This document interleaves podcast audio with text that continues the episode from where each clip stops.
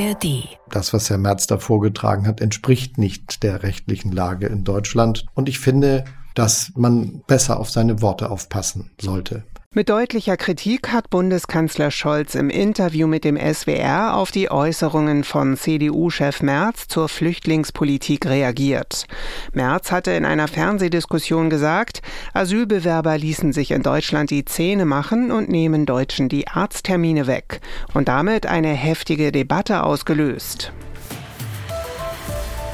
Das ist eines unserer Themen jetzt und damit herzlich willkommen zum Standpunkte-Podcast von NDR Info mit Meinungen von Journalistinnen und Journalisten aus verschiedenen Medien. Heute ist Samstag, der 30. September und ich bin Marei Beermann. Politikredakteur Ferdinand Otto schaut im Podcast von Zeit Online auf die politischen Auswirkungen von Merz Äußerungen.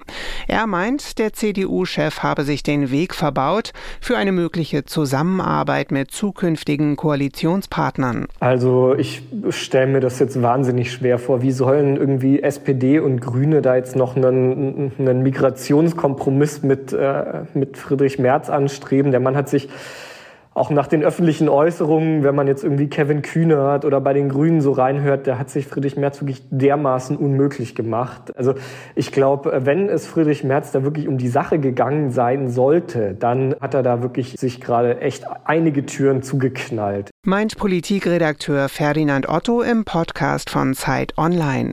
Jochen Grabler von Radio Bremen wirft einen Blick auf den Rücktritt des Bremer CDU-Landesvorsitzenden Carsten Meyer-Heder.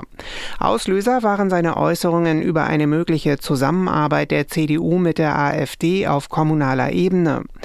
Grabler meint, der Rücktritt sei kein Grund zur Aufregung, aber zur Sorge über den Zustand der Union im Allgemeinen. Statt inhaltlicher Klarheit liefern die Unionsparteichefs regelmäßig genau den dumpfen Bierzellton des des Populismus. Fluchtgrund Zahnbehandlung, Sie wissen schon.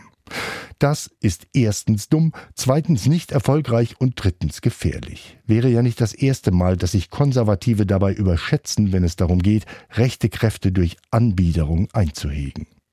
Es redet halt so aus ihnen heraus, aus reiner Gedanken- und Hilflosigkeit.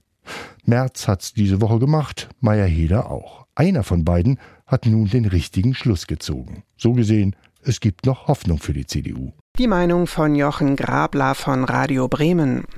Das Straubinger Tagblatt plädiert dafür, zu einem ausgewogenen und faktenbasierten Meinungsaustausch zum Thema Migration zurückzukommen. Dass so viele Menschen zu uns kommen wie derzeit, kann auf Dauer nicht so bleiben, weil das unsere Gesellschaft in vielen Bereichen überfordern würde, nicht nur beim Zahnarzt.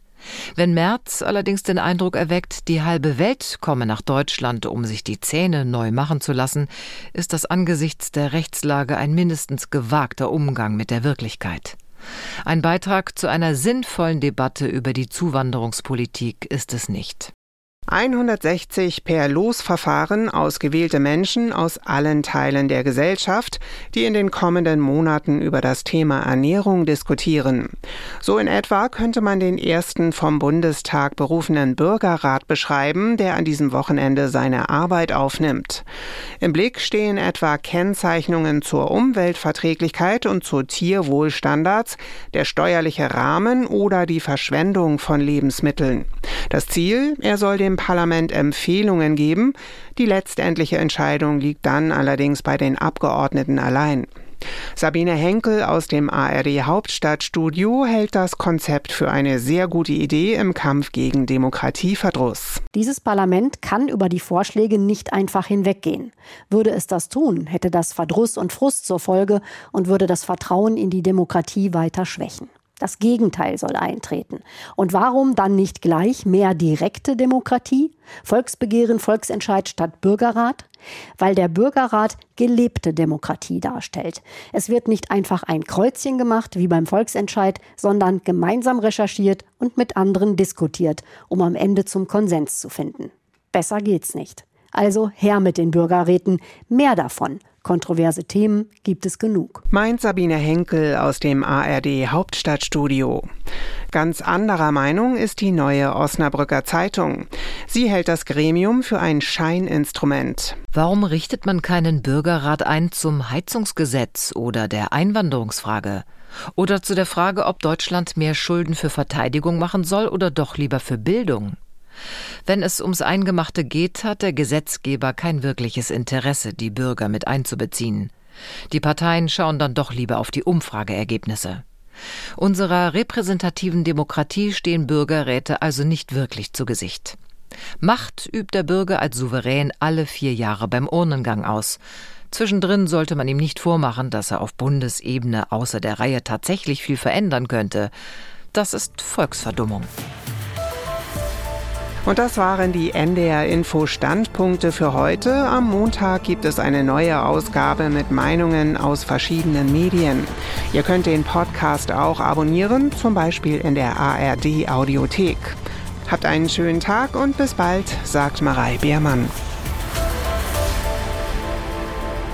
Ein Podcast von NDR Info.